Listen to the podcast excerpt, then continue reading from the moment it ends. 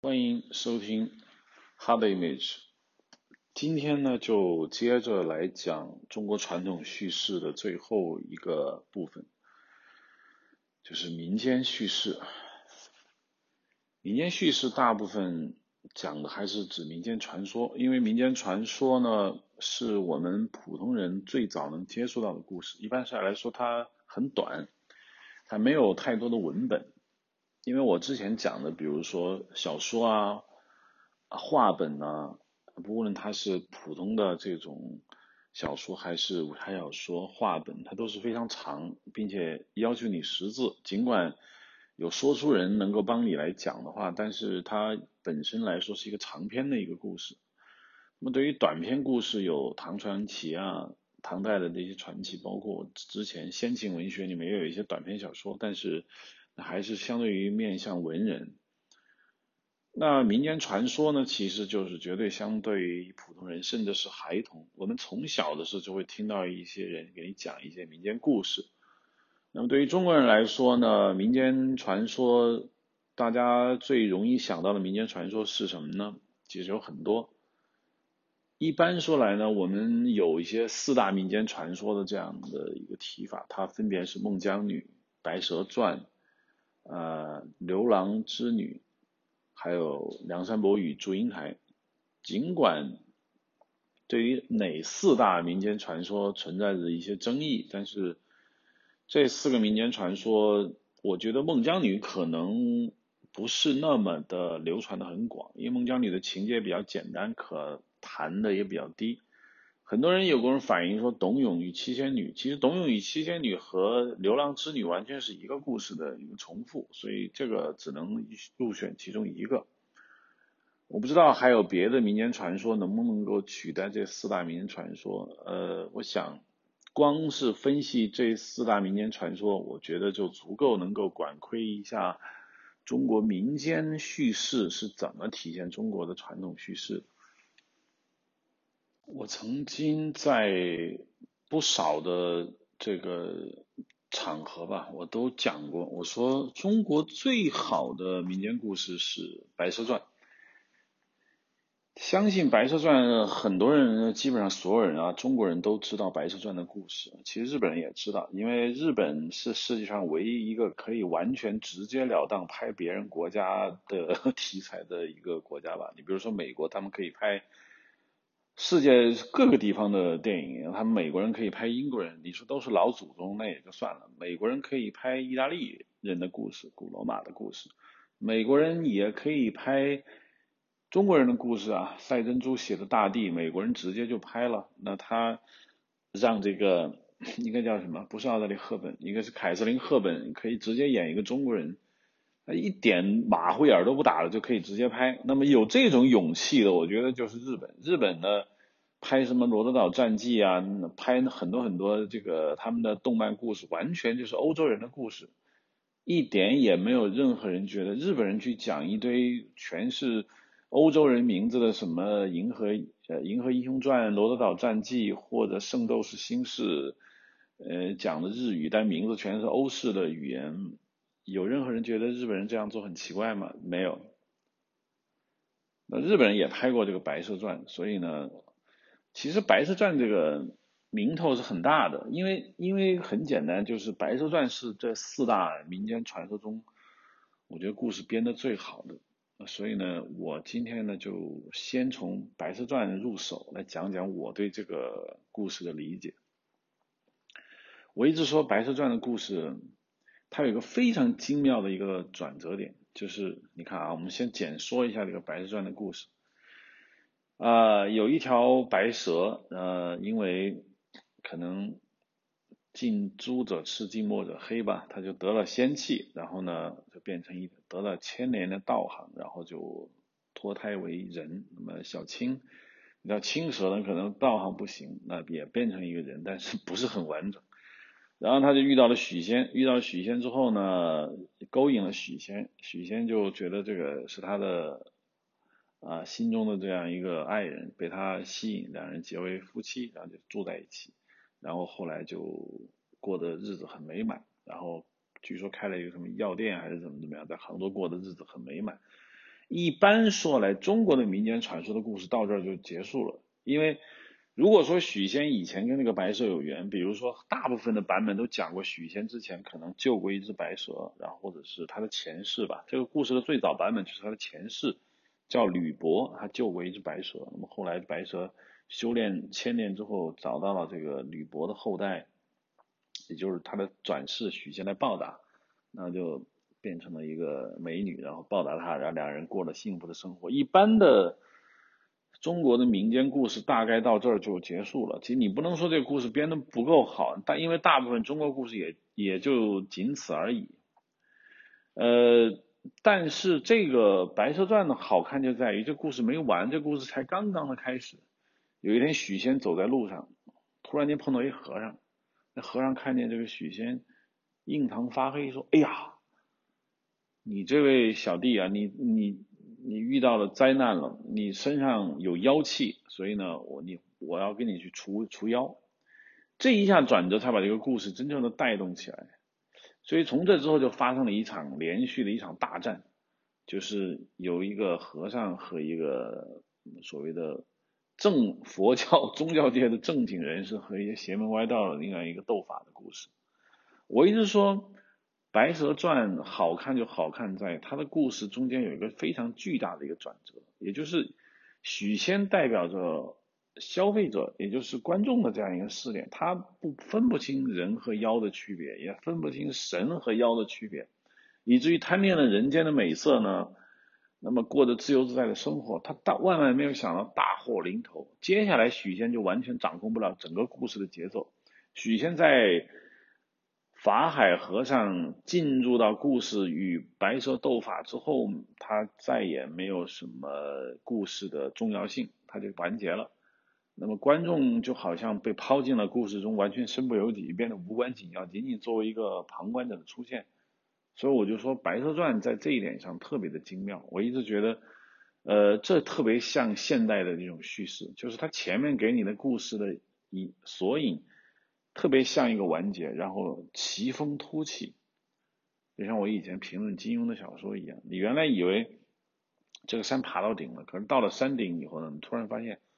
啊，前面群山万壑，你所站的这个山峰顶上是所有的这些山峰中最低矮的一个。但原来你在这座小山的山脚下，你能看见的只有这个小山。等你艰辛万苦爬到这个小山顶上了，就会发现，哇，原来你只是故事的开始。这就是一个好的一个剧作方法，《白蛇传》就在这一点上特别的强。为什么我觉得它好呢？就是因为它这个有一点现代故事的写法因为《白蛇传》这个故事呢，它最早成型，也就是能看到今天这个版本的《白蛇传》的故事，应该是。呃，明朝的这个冯梦龙写的这个他的三言两刻吧，这个故事是他应该是最早来传播出来的。呃，冯梦龙写《警世通言》的时候呢，其中就有一个什么叫白娘子永镇雷峰塔。那么这个故事呢，呃是成型，但是《白蛇传》的早期故事，呃，应该可以说是从唐代传奇开始。因为唐代传奇里面有不少类似的这种故事吧，你比如说唐代传奇里面，我以前讲过游仙窟，那么基本上就是一个书生出去啊，晕头转向的遇到两个美女，然后跟两个美女去了以后呢，一阵啊说句实话就是色情文学，那么就是狂欢之后回家之后，人家说啊，你去的那个地方是个坟场吧，那边有很多狐狸出没。然后一看啊，果然就是狐狸。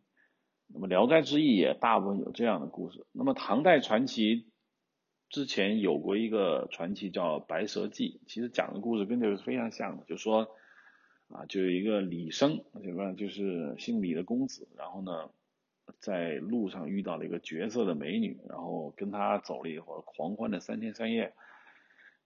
然后这这就是游仙窟的情节嘛，然后回家以后突然间就发现哇自己不行了，头疼的要死，躺在床上化成了一堆水。那么这个故事就是说那个所谓的他所遇到的这个美女其实就是一条蛇。那么由于你跟蛇交配了，那么你就中了蛇毒或者是中了邪气，那么你就化成了一堆水。原来那个女人真的是一条白白蛇。那么基本上蛇之所以能够修炼成精，就是要吸男人的阳气，这一点在呃《倩女幽魂》里面也是能够直接的看到。那么另外的一个故事其实也差不多，因为在之前讲的那个故事中，白蛇还不是很明显。那么有一个跟他很差不多的一个故事，也是一个李生，也姓李，因为唐朝传奇里面姓李的人那简直就是不计其数。总之。啊，这位姓李的新的公子呢，也是遇到了两位美女，啊，跟他们又狂欢了几天，回来之后也是头疼，头疼之后呢，人们就说啊，这个你怎么回事？他就说没办法，然后就回来就死了。那么死了之后呢，这位李生的家人就就要找到这个他宝贝儿子是怎么死的呀？就说啊，那我们去找找吧。结果就是他们家的这个荒原里面有个菜园子吧，找到两条蛇。然后就把这条蛇打死了，啊，可以算是给李生报了仇。那基本上，唐人传奇里面写这种故事呢，也并没有什么太大的意义，因为，呃，跟《聊斋志异》一样，表面上是说你不要出去跟那些不知所谓、不明来的女生，呃，性性有性交的这样一个过程，但实际上呢，作者的本意还是要写这种艳遇。因为这样来说，这种艳遇还是古人意淫的一种办法。这些故事呢，是《白蛇传》的一个最早最早的起源。那么后来呢，呃，唐宋以后呢，呃，又出现了不少这样的故事。大概，但是这个时候呢，就出现了一些非常成型的一个故事的一个定型，就是说所谓的结草衔环类。就比如说啊，某一个人。在外面碰到了一个什么什么动物，这个动物呢被关在笼子里面，或者马上要被杀死，然后呢他解救了这个动物，随后呢这个动物就会过来报恩，呃就我们就叫动物报恩类。这种故事呢，呃之前有结草衔环嘛，就是南北朝的有一个人可能放了一只鸟，然后后来鸟呢就跑掉了，但是这个鸟当然要报答他，于是呢这个人这个南北朝的这个故事的主角是位武将。然后在战场上跟人打斗，然后因为打不赢别人就跑，那么敌人在紧紧的追赶他，于是那只鸟就大概是把地上的草打了个结，让敌人摔倒，结果他就逃脱了。包括这种报恩的故事很多，其实《聊斋志异》里面有不少那个，比如说放走一只乌龟的呀，放走嗯这样的或者那样的。那么对于《白蛇传》来说，当然它也是有这样的故事，因为之前唐人传奇写的《白蛇传》的故事呢。并不包含报恩，他基本上把女性就是物化，就是一方面反映了那个时代把女人当做玩物的一种心态，同时又会觉得啊，我玩了你了，但是你不要打扰我的生活，因为你是妖怪，所以你就把你消灭了，完了嘛，你再也不会影响我。其实这是个女性非常不尊重的一种行为。那么后来的故事呢，就出现了一些比较有趣的一些变化。那么在宋朝以后呢，出现了这种叫做呃词话吧。基本上也是这种说书人讲的话，呃，在宋朝时候的故事呢，就稍微变了一下，然后呢，呃，讲的是杭州的一个什么后生吧，嗯，然后在路上遇到了一个女孩子，然后就把这个女孩子给救了，然后这个女孩子呢，呃，送他送这个女孩子回家，然后被这个女孩子的妈妈就给扣住了，这个妈妈呢穿着一身白衣服。就让他们结为这个夫妻，然后呢，结果这个结婚是假，那么自然而然的这个所谓的白衣娘子，也就是这个女孩子的妈妈是要吃掉她。当然这个，当然这个，这个妈妈吃掉她的这个行迹被败露，那么于是呢，这个。杭州的这样一个后生小子所救的这个女孩子呢，就识穿了他妈妈的诡计，同时呢，也觉得他自己被这个男人所救，他不能让他的妈妈做那么坏的事情，于是就告诉了这个男孩。然后在他的帮助下呢，这位年轻的后生就跑掉了。跑掉之后呢，回到家里之后呢，找了他的叔叔，他的叔叔是龙虎山的一个一个道人，然后就过来镇妖。于是呢，这个这个女娃。女孩子的妈妈，一个白衣娘子呢，原来是一条蛇，于是就把这个妈妈给镇压了，于是就把她关在一个塔下面。同时呢，这个女孩子也没逃逃离，那女孩子是一个水塔，还是一个什么乌鸡，然后就把这个女孩子也镇压了。这故事还是还是是比较粗糙的，但这个故事有一点变化，就是说他之前只说这个女孩子呢就是一个害人的妖精，就打死为好。在宋朝的这个故事中呢，这个女孩子还是被镇压了，但是她没有被打死。但是呢，这个女孩子基本上是一个正面的一个角色，因为她有报恩的心态。因为她在杭州西湖边被这个我们的男主角救了以后呢，那么回去之后是她认为，嗯，她不能够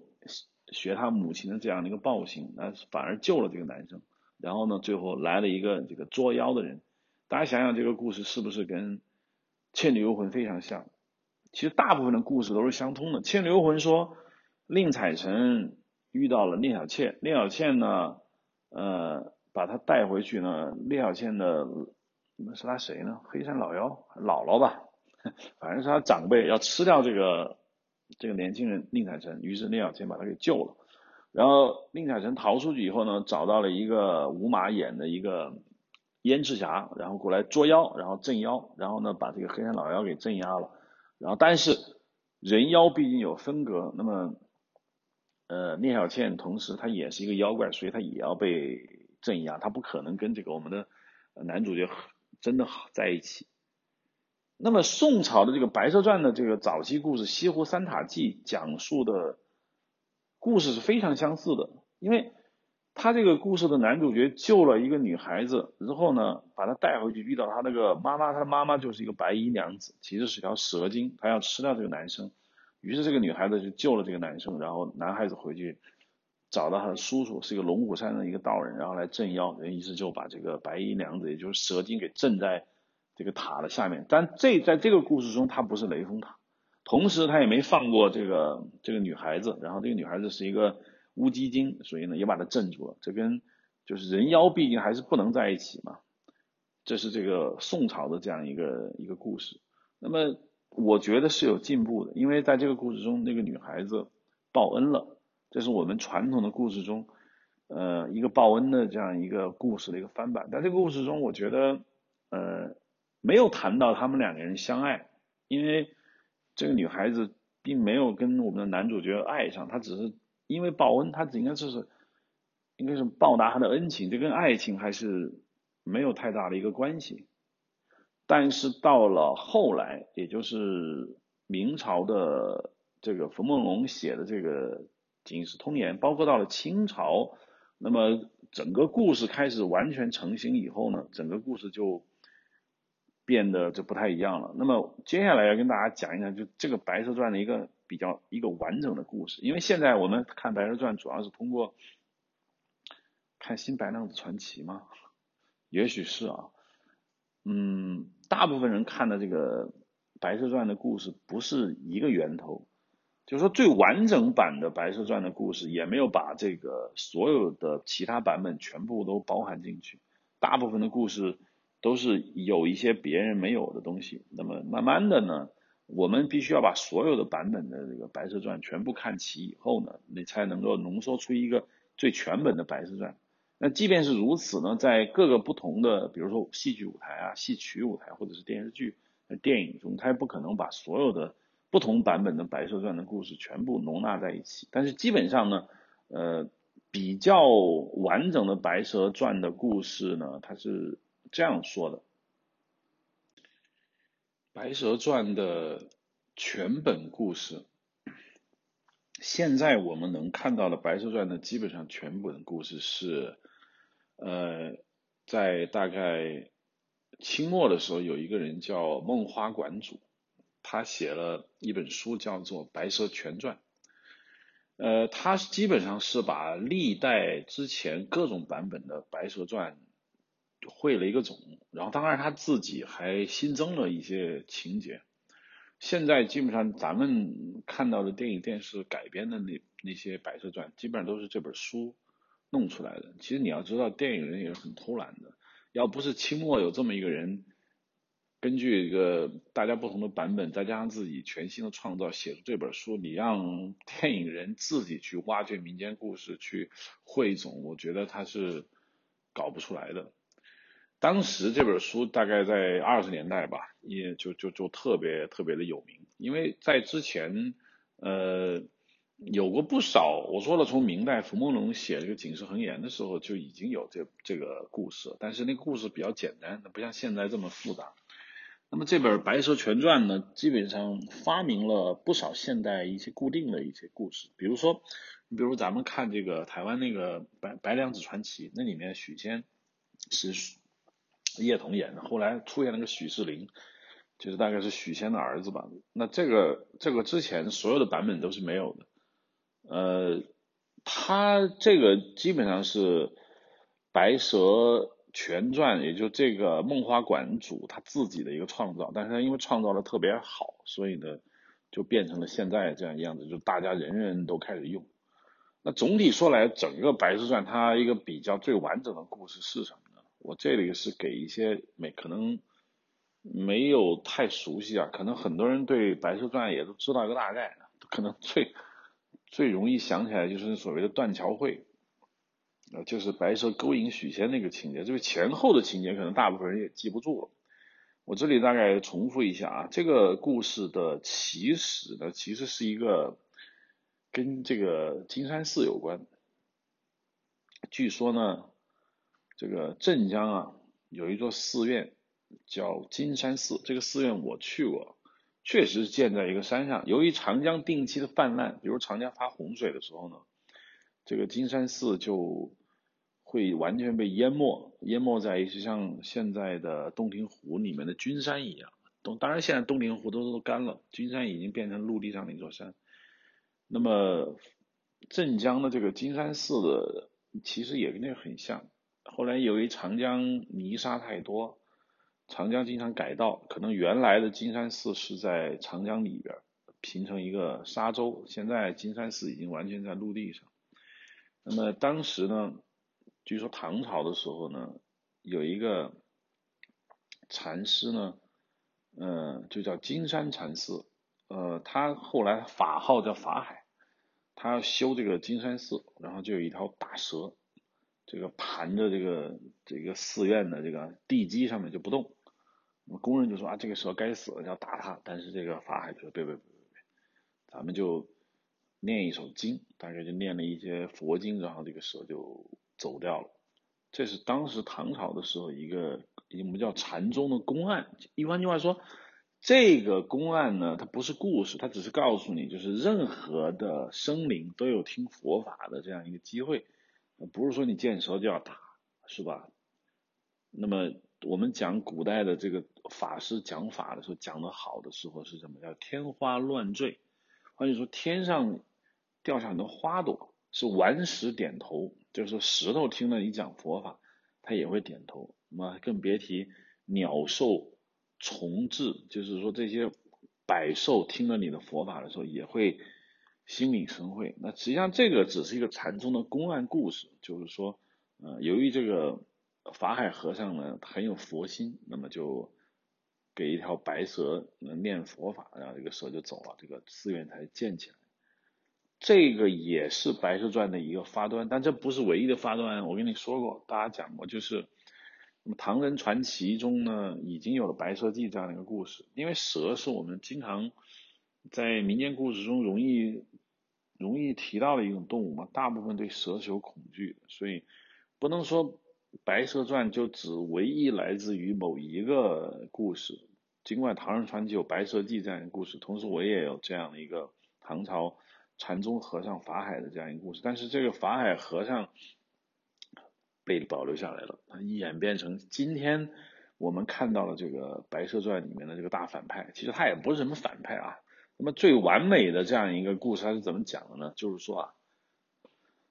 就是。他也没说是金山寺，反正就是有一个寺院，这个寺院里面呢就有一个禅宗的和尚。这个禅宗和尚呢，你知道禅宗呢是一个要讲心性的一个一个宗教，就是说练禅宗的人呢，普遍要讲究你的慧根，不是说你苦修、你守戒律你就行了。如果你不懂机锋，不懂禅宗里面的那些啊所谓的当头棒喝啊，所谓禅宗里面那些富有哲理性的谈话，你跟你对佛法是没办法了解的。那么，其实六朝灯会录，包括呃过去写的很多禅宗公案故事里面，都讲过大量的这种故事，就是讲一个和尚他他这个在寺院里面修行了很久，他也。吃了很多苦，他也很累，那么但但他始终是没有办法这个领悟到佛法。那么慧能呢，就领悟到了，他就是明镜啊，世上本无物，明镜亦非台啊，本来无一物，何处惹尘埃？就是说，你如果不能把佛法领略到如此精妙的话，仅仅是靠平时的勤学苦练是没有意义的。呃这就是慧能能够成为禅宗始祖的这样一个故事。在我们这个《白蛇传》的传统故事中呢，他就也有这么一个禅宗的和尚。那么这个和尚是不是叫法海呢？当然不是，他一开始他就他没有名字，他就是一个修炼佛法，但是就是搞不懂。他也不是笨，他就是脾气比较躁，无法修成正果。那这个时候呢，呃，他有一个很好的一个朋友，我刚才说过叫吕伯。这个吕伯呢，跟他是很好的朋友，就是大家经常一起聊这个佛法。聊这佛法之后呢，呃，两个人就大概是交流过很多很多这样的关于这个修禅的这样一个故事。其实有点像宋朝的苏轼和这个佛印和尚也比较像。后来这个和尚呢，就有一辈子也没修成佛法，就去世了。去世之后呢？那这位叫吕伯的施主，也是他好朋友，就给他做了一场很大的一个法事，就是说超度他。你看这个人，哎呀，你看他临死前他也没有修炼成领悟到这个佛法，所以呢就比较比较伤心，就给他做了很大的一个一个法事，同时又把自己这么多年收藏的一个大概叫舍利子佛珠，就放到了这个法事，就是跟随着这个。这个去世的他的好朋友，这个禅宗和尚就一起埋葬了。在回家的路上，这位吕伯呢，看见有人啊，大概要杀一条白蛇。哎，这个李国就发善心，就说：“那不要杀这个白蛇，我把这个白蛇给救了。”就花钱把白蛇一买，买完之后呢，就把这个白蛇给放掉了。啊，这个是很明显的，这个是很传统的中国的一个套路。但是之前他为什么要讲这个修炼佛法一直到死都没有领悟的这个禅宗和尚是怎么回事呢？啊，这个就是有大有玄机所在。我们先说到这个白蛇，白蛇被放走以后呢，就一直呢就修炼，修炼成精，但这个它只是一个蛇精，它还不是一个，嗯，大概不是还不能修炼成人。所以呢，他虽然一直很想报答这个这个吕伯，但是因为他只是条蛇，蛇是没办法报答人，尤其报答男人的嘛。在中国古代传统故事中，女人想报答一个男人，只有以身相许的一条路，我们这叫性资源。就男人的意淫就是一定要有性资源，所以呢，他就一定要修炼成人。他怎么修炼成人呢？他就大概在嗯。发现了这个吕伯曾经把一个由舍利子做成了一串佛珠，放到了这个去世的禅宗和尚的这个坟墓里。他也是无意，也不是有意，反正就把这个舍利子给吃了。吃了一下子就得了千良的道行，就修炼成人了。他成人的不要紧啊，这个死掉的这个和尚呢？原本呢，因为没有修炼佛法嘛，一直也很郁闷。那么他死后之后呢，随着这个舍利子一直放在他的坟墓里，也给他不断的提供这个法力，所以他也是有希望能够这个悟到这个佛法的。谁知道这串佛珠呢被白蛇给吃了？那你想想，这个和尚他能好过吗？虽然他是死了，他灵魂也是很难受的。好，这一下。这个和尚的幽灵跟这条蛇的恩怨，就算是这个结下了。那这白蛇吃了这个佛这个舍利子之后呢，就大概就可以变成人，然后他就开始到处寻找这个吕伯。结果他没有找到吕伯啊，吕伯他也只是个正常人嘛。他白蛇能有千年的道行，那吕伯只是只是一个普通人，所以他很快就病死了。所以大概这个白蛇就找了很久，找到了吕伯的转世，就是许仙，在杭州生活，大概就是一个书生。那么这个白蛇呢，就变成了一个美女，然后在在这个杭州到处去找这个许仙，在找的过程中，他又看见了一个一个人在卖一条青蛇，就是反正要杀这条青蛇。他想起了自己的身世，就觉得你看，要是当初不是吕伯救我，那我就早就死了。所以他就花钱把这个青蛇给买下了。那么，那么青蛇呢，又给了这个青蛇一点法力，这样青蛇就变成了小青姑娘，就跟在了这个白蛇的后面，认白蛇当大姐。那么他成了这个白蛇的小跟班，所以叫青蛇白蛇，就叫小青。好，他找到了许仙之后呢？咱家是蛇又美丽，所以当然他就完美的勾引到了这个许仙，然后呢，两人又结成了夫妻。这个时候，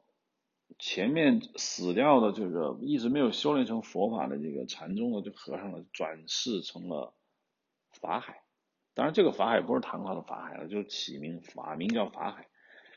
这个法海呢？他依然是没有真正的成佛，也没有真正的领悟到这个佛法，但是他毕竟也受了这么多年舍利子的加持，大概法力也不小。那么他在杭州，他也是来想报答，因为他今天能够成为这个嗯现在的这个道行，当然他受了吕伯的很大的一个照顾，人家给自己做那么大的一个法事，他这么多年也受了一个舍利子的照顾，所以他在杭州也遇到了许仙，他也想报答他。哎，突然就发现许仙啊，这个脸上有妖气，这不行，他肯定马上就跟许仙说：“你你你这不行，你这家里出了大事。”于是就给他那个雄黄酒，就说你回去给你的老婆吃，它就是一条蛇精。那么许仙听了法海之言，就用雄黄酒灌了这个白白娘子，于是白娘子现出原形，变成一条大蛇，许仙就受惊吓而死。那么白娘子一看自己老公死了呀，就要去盗仙草。这个有的说是去峨眉山盗仙草，有的说去南极仙翁那儿盗仙草。总之就是盗仙草，把许仙给救活了。那么复活以后呢，这个许仙就对这个法海就很生气了，说这个我我老婆就算是条蛇，那那她也是我老婆，你不能搞破坏啊，是不是？于是就带着这个。白娘子就跑，那么法海当然就很痛苦。那么他他来说，觉得这个许仙不可理喻，同时他又是自己的这个恩人的转世，他一定要救这个许仙，于是就把许仙囚禁在这个金山寺，就是说你要出家当和尚，你不能再受这个美女的诱惑。你之所以没有坚定的意志，就是因为你还有欲望。那么你出家当和尚，就你没有欲望，这样就可以。白娘子为了救这个许仙。水漫金山，把西湖的水吸过来，然后吐在了这个金山上，就要就要把这个法海给淹死。但是呢，他法海没淹死，他淹死了不少的平民百姓。那本来他的法力还不错，但是由于他现在怀孕了，怀上了许仙的孩子，所以在叫断桥产子，就在杭州的断桥边生下了一个孩子，然后交给许仙，然后他自己就这个。大概就死了吧，难产而死。呃，要不我说错了，不是难产而死啊，就是被法海给收了。法海那对不起不客气，就把这个白娘子压在这个雷峰塔下。当然，原来的故事呢是说他对白娘子有一种愤恨，就是说原本自己应该可以修到佛法，领悟佛性，可以成佛，但舍利子被你吃掉了，所以呢，他中间还有一些。报私仇的这样一个地地方，于是这个法海呢就把这个白娘子镇在雷峰塔底下之后呢，雷白娘子就很痛苦啊，就说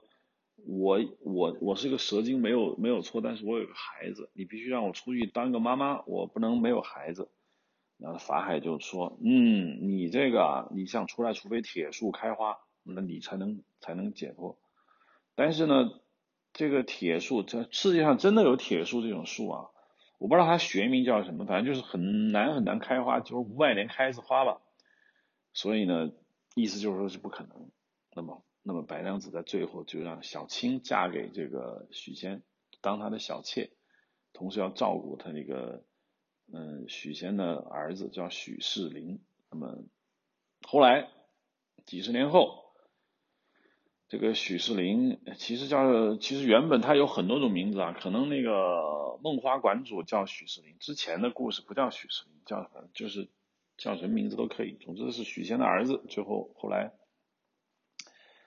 这个考上了状元，然后小青就带着他来一个说你探母，就是说你母亲如今还压在这个雷峰塔下怎么办？这个许世林很痛苦啊，就把自己的这个当状元所佩戴的那些白花就挂在个树上，就在那个雷峰塔底下就在哭拜。哎，这一下好了。由于铁树开花这个预言被实现了，尽管开的不是真花，那也是许世林把自己这个 皇帝赠予的白花挂到了这个树上，于是铁树就开花，于是白娘子就出来了。那么出来以后呢，白娘子就跟自己的孩子相见，同时呢，许仙还活着，当然现在估计成一中年人吧。嗯，这下就团圆了。你看，老婆白娘子也在，小青也在，儿子也中了状元，一家。这个圆寂啊，就在这个时候，法海是成了最大的一个受害者了吗？当然也不是，法海也有一个比较好的结局。法海看见自己这个亲手压下来的这个白娘子从那个雷峰塔里啊出来，完全是印证了这个铁树开花的征兆。突然大彻大悟，就觉得自己所做的很多很多事情，明明看着挺对的。怎么全都错了呢？原来对佛法的这个领悟和坚持，可能不是自己想象的一套。其实这就是禅宗，就你，就是你一定要发现自己的努力是白费劲，是完全走错了方向。你没有这层领悟，是没办法领悟到这个佛法的。所以这一刻呢，法海可能也领悟到自己的这个缺陷，马上他在圆寂的时候那一瞬间，他就领悟到了佛法，于是就成了一名。啊，就即刻飞往西天极乐世界。这个故事呢，就基本上就到此为止。这就是《白蛇传》最完整的故事。大家看这个故事呢，就我觉得啊，稍微稍微让我比较大的一个感触就是什么呢？这个这个故事包含有两个特别强的两个元素。第一就是这个为什么中国人对什么叫领悟佛法？这个事情特别的着迷，因为中国古代讲禅宗故事呢，是中国古代文人一个挺有趣的一种消遣方式吧。大概就是人们对怎么样去获得最高的知识有一种奇特的理解，因为很早就发现苦苦的用劲去死读书，我它是没有太大的一个用处的。那么怎么样去理解佛法？那么也就。可以转化为怎么样去理解到这个所谓世间的真理是怎么回事？在这个故事中，那法海就是一个前世就是一个完全一意孤行，呃，没有机会也没有智慧去领略佛法的一个高僧。那么在他圆寂的这一刻，他领略到的佛法是为什么？就是因为他知道自己错了。我想，这有可能就是徐克版的青蛇里面。那个法海的一个原始的一个原型，那么在徐克版的那个法海里面，他也是一个自认为自己领略到了佛法，自认为自己很坚持佛法，但始终他也没有搞清楚佛法是怎么回事的一个人。那么反映了我们中国的传统的文人，尤其是高级知识分子，对于怎么样掌握到真理这个事情上的一种困扰。因为普通的民间故事是没有人关心佛法到底怎么样领悟这样一个层面的，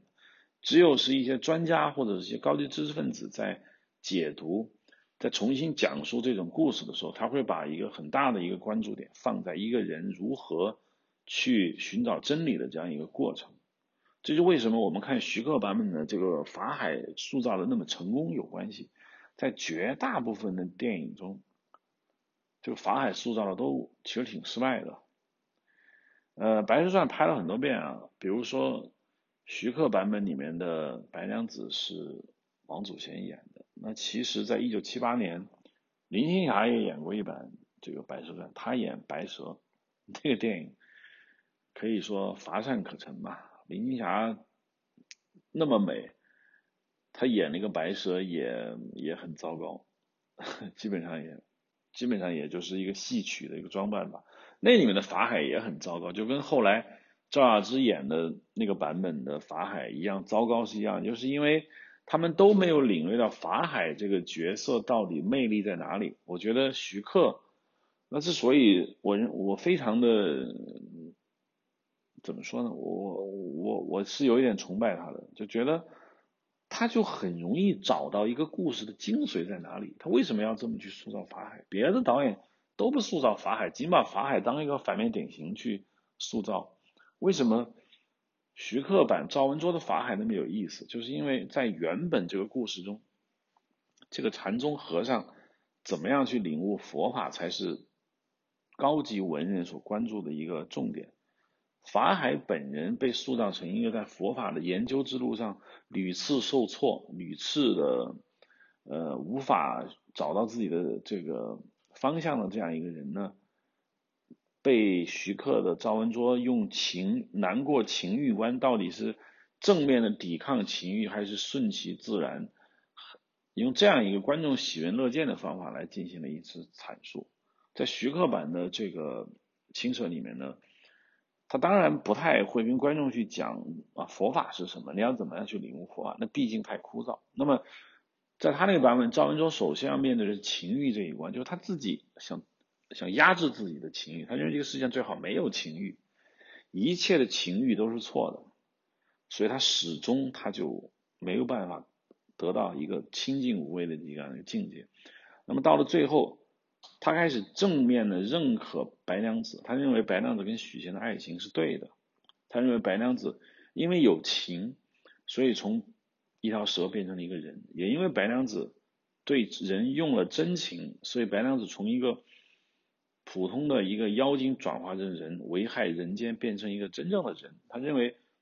白蛇就没有罪过了，他不认为这个时候的白娘子还有什么罪过。这个时候他才领略到佛法的这样一个真谛，就是放下一切的偏见，甚至都不能说是偏见。《金刚经》里面不是有一句话吗？呃。见所相非相，即见如来。这个是很多很多中国文人最爱引用的一句话，就是当你把所有的皮相和表象都看作不是真相的时候，即见如来，就是你就才能见到一个事情的真谛。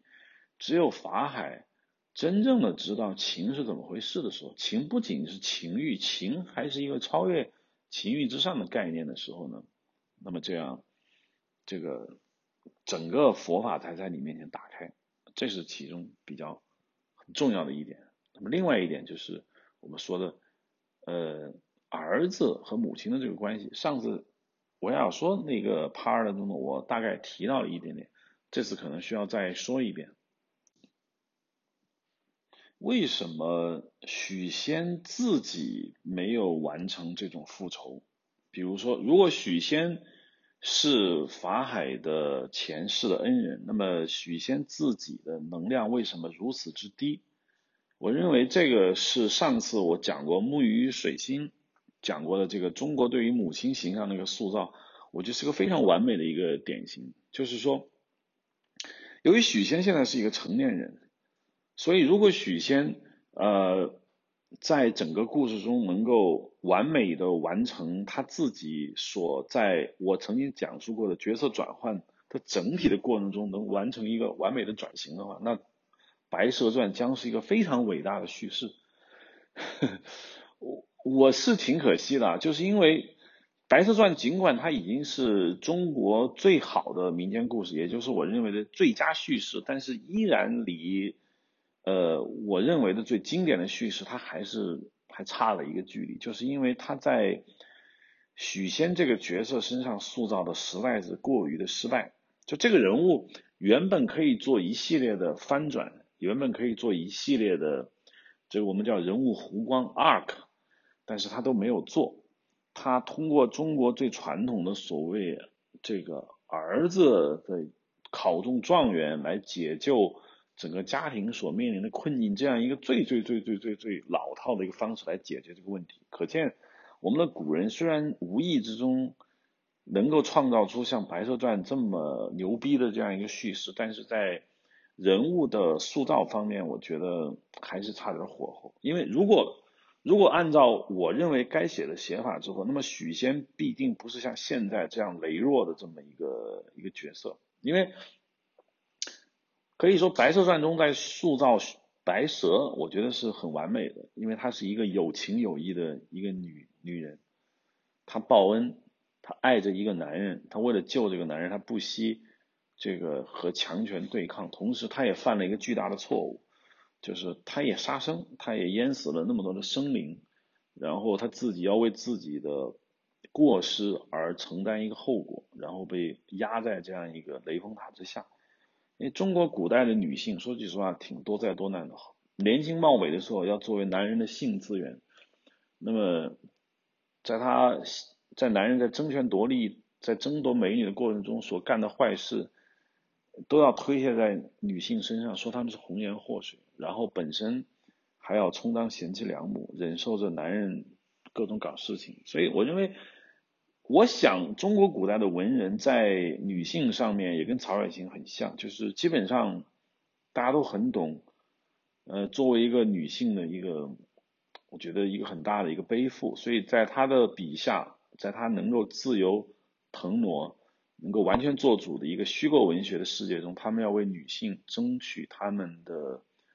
我们叫做高光时刻，所以我觉得他塑造白蛇还是不错的。但是在于塑造男人方面，就一向就没有什么好的一个办法，因为我们中国的传统叙事中，对于男人无非只有两种，一种就是我之前讲过的，就是完美人生一路开挂啊，从胡雪岩到文素成到。许多许多的，那么剩下的一种男人就是变成一种，呃，所谓的软蛋。那么他他之所以不赋予一个男人反抗的这样一个情节，是因为他自己都不相信他能够做到。许仙在整个故事中，除了被白蛇勾引，然后结为夫妻之外，他并没有起什么作用。当然，你可以说啊，他之前救过这个白蛇，那许仙救白蛇完全是无意的。他并不是说他参与了这个故事，他是无意之中救了一个白蛇，所以引发的故事，这不是他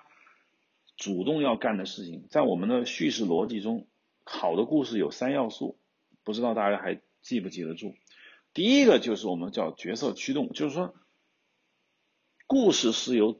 你的主角所推动的，不是他无意中推动的，是他有意推动。他要干什么事情，他为了达到这个目的，所以他一步一步的推动了所有的事情。法海当然就是做到，因为他是反派，因为他要阻挡别人的幸福，他要棒打鸳鸯，所以他就干了很多很多很多事情。但许仙并不是，那怎么办呢？就让他儿子来做，这就是老子不行，那让儿子做。儿子为什么能把这件事情做成功呢？就是因为儿子可以从小开始培养，儿子不用承担他父亲所成所失去的。所犯的各种错误，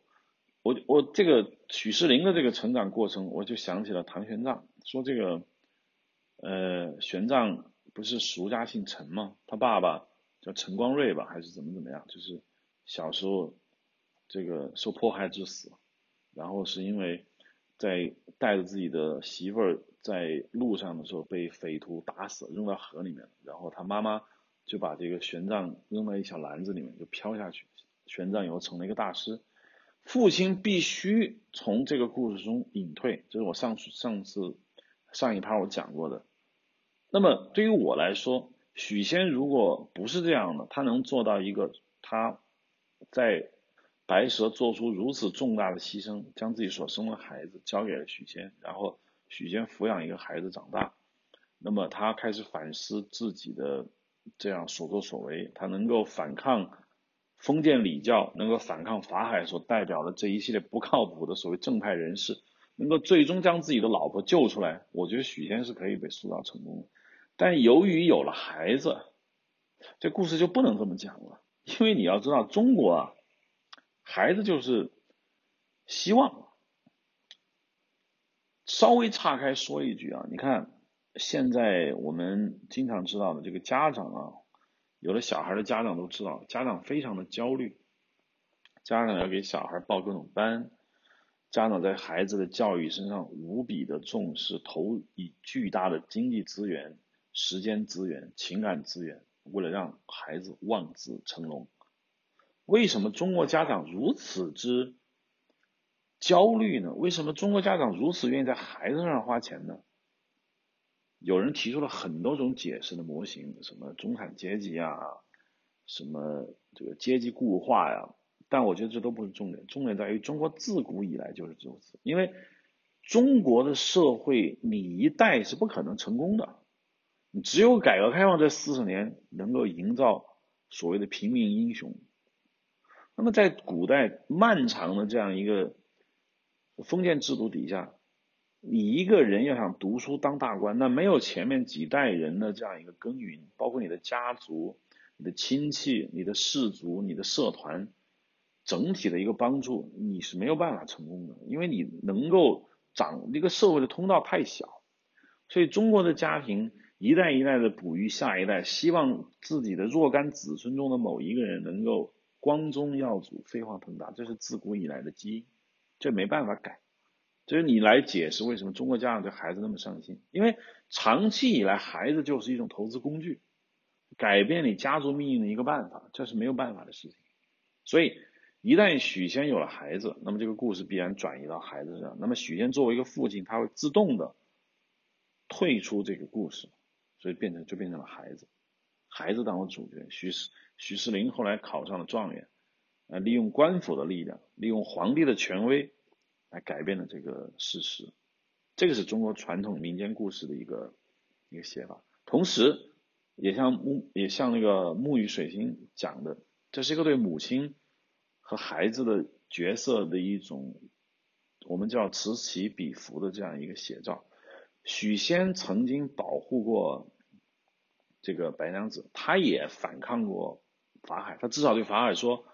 我就喜欢我老婆，我不管她是不是蛇精，我就是要保护她。”那么许仙在这种情况下充当了一个类似的保护者，但是呢，许仙从一开始是非常非常软弱的，因为许仙遇到法海的时候，法海是个绝对的强权，让许仙干什么就干什么，许仙。手无缚鸡之力，智力嘛也比较弱，所以他根本无法对抗法海，所以呢，他就只能够 让这个自己被法海囚禁在金山寺。同时，当法海将他的老婆白蛇关在雷峰塔之下的，他也无所作为。那么，对于我之前讲的这个母亲跟孩子的角色转换，势必要有一个。人站出来，最后起到解放母亲，同时过来保护母亲的这样一个职责。既然许仙作为一个父亲，他不可能再进行这样的事情之后，那么这个角色的重担就只能转移到他的孩子身上。那么孩子最终站出来，保护了母亲，解救了母亲。作为以前受恩惠于白蛇，最后变成了解救白蛇，成为白蛇的一个解放者。那这这就是一个，我觉得中中国古代对于母亲。对于中国女性这么多年的屈辱，文人潜意识中，我觉得他是想拯救女性的。那么他拯救女性的办法，当然不是从我们的手中，或者说不是说我们直截了当的去攻去攻破所谓封建礼教这么顽固的一个堡垒。他通过呃时间、空间、社会阶层的这样一个转化，来间接的来解决掉这样一个对于女性解放的一个难题。这就是我要讲的。这个《白蛇传》在这一点上，所谓最后儿子当状元，这个解放妈妈，她是根基是来自于这里。在《白蛇传》里面，最大的一个感受就是反映了中国民间传说里面对某种体制和某种制度化的一种反叛。其实，在所有的四个民间传说里面，其实都有。因为民间叙事和文人创作有比较大的不一样，就是民间老百姓有一个什么特征呢？就我们摊指中国的老百姓，就他首先他是受苦的，他的民间故事里面他反映了自己一个受苦的一个状态，但是同时呢，他又不是革命的，他并不想说，因为我们受苦了，所以我们需要革命，我们要推翻某种体制，他只是想两种事情，第一他不受苦。对啊，你这种心态大概就会用各种奇遇、各种天上掉馅饼的方式来解决。第二个就是获得官方的认可，就他不是说我革命性的我要造反，不是，真的是不是。老百姓的心态就是要不你别管我，要不你管我的时候给我好处，就这两条路。说《白蛇传》里面你看啊。它这个法海其实代表着某种体制，就是体制说人和妖不可以爱情，那么你们就必须分开，我要拆散你们，我要怎么怎么样你们。但老百姓是怎么想的呢？就是许仙作为一个观众视角，那他做了一件好事，他救了一条白蛇，那么他获得了他得到的一种恩情，就人家报恩，那算是给他恩惠，他享用他的恩惠，对老百姓来说。这是一种什么感觉？就是很公平的一件事情。他是他会告诉听故事的人说，你平时要去做好事，因为你做好事的事情之后呢，你就会得到一个很好的一个回报。因为做好事不是说没有任何用处的，完全只是付出。做好事他会得到很大的一个回报。你尽管救了一条蛇，可是呢，他那蛇会变成一个美女来报答你，那么你，那么你就娶到了一个很漂亮的一个老婆。对于民间故事来说呢，这就是一种对生活方式的一种认可。就是在民间传说中的里面的所有的主人公，他不是刺头，他不是流氓，他只是一个老实的人，他只是一个在生活上最多是有一些小情趣、小情调，但他绝不是一个革命者。同时呢，他要求你在生活中啊，就是会，他甚至都不太会说那些什么。打抱不平的人，那些人尽管打抱不平，道德上也很正义，但是那确实太冒险。他需要你做一些小事情，那些你随手就能做的好事，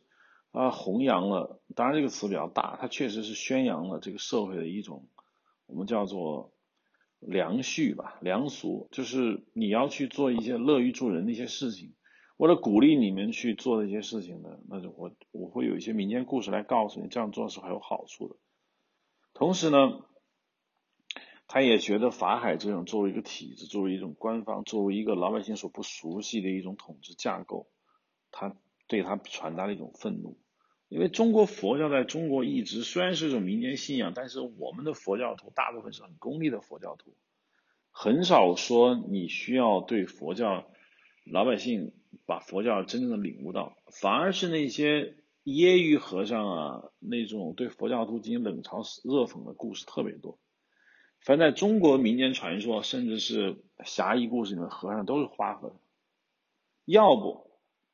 就是吃肉喝酒鲁智深，要不就是妖僧、翻僧、恶僧。你像这个《水浒传》里面啊，就有不少坏和尚。很多民间故事都会讲这样的故事，什么一个女人去庙里上香啊，上香之后庙里那个和尚就把她囚禁起来啊，啊说你不是要生孩子吗？OK。那我们就帮你生孩子，然后伴随着淫笑把他囚禁在寺院里，成为信奴，然后回去生孩子，那也是和尚的嘛孩子。对于佛教这样一个事情，可能民间故事中对他是没有什么太好的一个一个看法，但是佛教对于中国的民间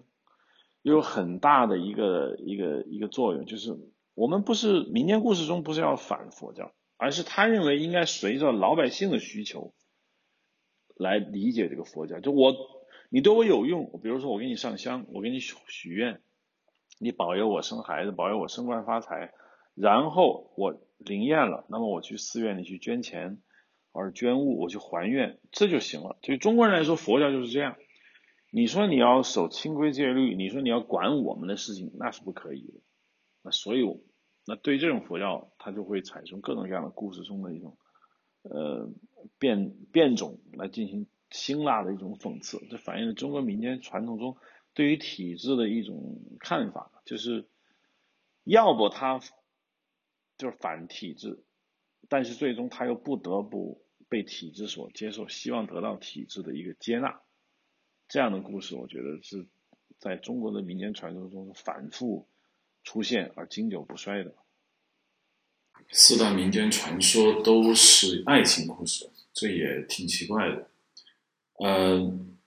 就算是另外一个版本的四大民间传说，比如说啊，可以把孟姜女剃掉的柳毅传书，或者是牛东南飞，那么都是爱情故事。这也反映了我们的民间传说对爱情故事的一种偏好，因为中国的民间传说。要论讲故事，那么故事小的故事作为一种民间传说能够口口相传，可能爱情是最能打动人的吧，因为它一般的故事会涉及到暴力啊，会涉及到反抗，会涉及到各种嗯跟现实有关的东西。那么每一朝每一代的这样的故事呢，不一定能够成为它传播上千年的这样一个基础。你比如说，我们举个例子啊，先秦时期的那些大儒们有一些故事，汉朝呃某个英雄人物也有一些故事。到了后面，中国历朝代不断的演进，每一个时代都有一些英雄人物。但这些英雄人物，如果作为传颂呢，我觉得它不太容易传播，因为你不太能够像说书人那样讲《水浒》、讲《隋唐演义》。对于一般的。爸爸妈妈给孩子讲故事，讲这种英雄人物，他不具备这样的一个能力，所以呢，我认为爱情故事是比较容易讲的，因为爱情故事就是核心，就是两个相爱的人要相爱，但是呢就有阻力，最后结果是皆大欢喜，要不就是以悲剧收场。相对来说，我觉得，呃，《白蛇传》的爱情不是那么的吸引人，因为它的故事。白蛇和许仙之间的爱情怎么产生的？我觉得就比较正常，反正一个美女，一个书生是怎么产生的？真正能够把爱情讲的比较好的，我觉得是梁山伯与祝英台。梁山伯与祝英台，我觉得其实没有《白蛇传》那么流传的那么广，因为梁山伯与祝英台首先里面没有一些故事里面就需要的一些惊奇的部分。呃，《白蛇传》里面有一个很坏的一个人物，比如说法海，然后有白蛇，有斗法，还有水漫金山这种场面。但是《梁山伯与祝英台》，我觉得就比较少，那里面基本上没有什么坏人。你说祝英台爹妈把祝英台嫁给那个马文才，他爹妈有错吗？根本就没有错，因为他也不知道他自己女儿跟梁山伯在谈恋爱，是吧？那么嫁给一个豪门，就搁在现在说，父母并没有错。第二呢，呃，祝英台跟梁山伯的这样的一个爱情是在学校里产生的，所以呢，我觉得中国古代的故事中涉及学校还是比较少的，因为不是人人都能够有受教育的一个机会。第二呢，梁山伯与祝英台的故事基本上没有大反派的这样一个塑造，那么对于传播学上来说呢，我觉得它是比较难以讲好的。但是梁山伯祝英台的好处在于，首先它有一个扮男装，这也是我们这个武侠小说吧，或者是很多所谓传统叙事中经常出现的一种桥段，就是女性扮成男性，然后呢，呃，出现了一种性格的一种错乱。古代其他的小说里面也有女扮男装，但是大部分也只是女扮男装产生一些小误会。整个把女扮男装变成一个爱情故事的一个核心设定的时候，应该算是梁山伯与祝英台，所以我觉得这个是一个创新。第二，梁山伯与祝英台是个非常大的悲剧。呃，这个故事是没有喜剧结尾的。嗯，不像《柳毅传说》啊、董永啊，或者是七仙女，或者是牛郎织女啊。他们的结局基本上算美好，《白蛇传》也是一个大团圆结尾，但是《梁山伯与祝英台》就是个大悲剧。我们中国人不是太喜欢悲剧，因为现实太惨。你要想看悲剧，你直接看现实生活就行了，不用去听故事。所以我觉得《梁山伯与祝英台》的传播呢，可能确实就没有《白蛇传》那么广。第二，《梁山伯与祝英台》的故事呢，它是有原历史原型的。这个还是挺不一样的，因为其他的故事基本上是神话，只有梁山伯与祝英台是一个，应该说是一个真实的故事。因为从古代的各种文章和典籍里面都讲过梁祝的这样的一个故事。唐代的时候，就有人记载说，这个祝英台与梁山伯在同样一个坟里面，因为梁山伯与祝英台是东晋时候的事情，东晋。到南北朝，然后再到五代十国，再到唐朝，也过去很久。但是呢，这故事被流传下来，所以我相信梁山伯与祝英台应该是一个真实存在的一个事情。至于事情有没有这么的离奇，我想应该是没有。但是唐代文献里面就有记载这个故事，当然记载的比较简单。后来呢，不少的书籍，就包括县志啊，呃，包括地方志里面都有记载梁山伯与祝英台的故事。大致的故事呢，就已经成型了。那么简单的说，梁山伯与祝英台讲了一个什么故事呢？就说这个东晋的时候。在这个浙江有一个地方叫上虞，上虞这个地方有个女孩叫祝英台，然后呢，她到杭州，然后呢，她要去上学，但是古代女孩是不能接受教育嘛，所以就女扮男装到了杭州，在学校里呢就遇到了祝英台，祝英台呢因为不知道她是女儿身，所以呢，就反正两个人感情都特别要好，后来呢。祝英台因为家里要把他着急召回，所以他就回回了家乡。那么梁山伯呢，就从杭州赶到上虞去找这个祝英台，发现祝英台是一个女儿啊，所以当然他就怅然若失。那么怅然若失之后，就回家想向祝英台提亲。结果呢，祝英台的父母已经把他许给了一个当地的官僚，叫马文才。而这个梁山伯由于这个伤心过度，他本来是要去一个地方当地方官，大概是个县令，然后因为太伤心了，自己不能跟自己喜欢的女孩在一起，就伤心而死。然后呢，呃，祝英台不得已的要嫁给这个马文才，在路上路过了梁山伯的坟墓，突然间祝英台就跑到坟前去祭拜，结果就来了一个。最神奇的东西就是梁山伯的坟裂开了，祝英台跳了进去，跟梁山伯合葬，然后最后化蝶，变成一对蝴蝶飞走了。这故事就很简单，那么它值得玩味的地方是在这个，就是两个人在学校里的这段时光。当然啊，呃，自古以来有很多个版本，它不一定是说这个浙江上虞的这样。包括宜兴啊、山东啊、济宁啊、河南啊，都都说，那这是他们地方的事情。其实我并不关心这是哪哪个地方的事儿，因为所有的版本，江苏版、山东版、河南版故事基本上都是一模一样的。所以呢，呃，也只有一些很少的一些区别，比如书院的名字不不一样，两个人读书的地方，当然就他们每个地方就近的，浙江在。这个叫什么？会稽山叫会稽山，然后河南嘛就是汝南啊，什么还十八里相送啊，就这些有一些比较简单的一些区别，这都不不是重点。重点在于就是它为什么成为中国四大民间传说？因为这个故事很明显有一点点和中国传传统的叙事不太一样的地方。因为这个这个故事呢，从东晋开始有，一直到现在。非常的历史这么悠久，人们总是忘不掉这个故事。我们来看看这个故事中啊，哪哪些点让这个故事有这么强的一个魅力？我觉得第一就是刚才讲过这个性别错乱，因为性别错乱的故事在全世界各个地方的民间故事，甚至不是民间故事，甚至是一些经典的文学架构里面都有。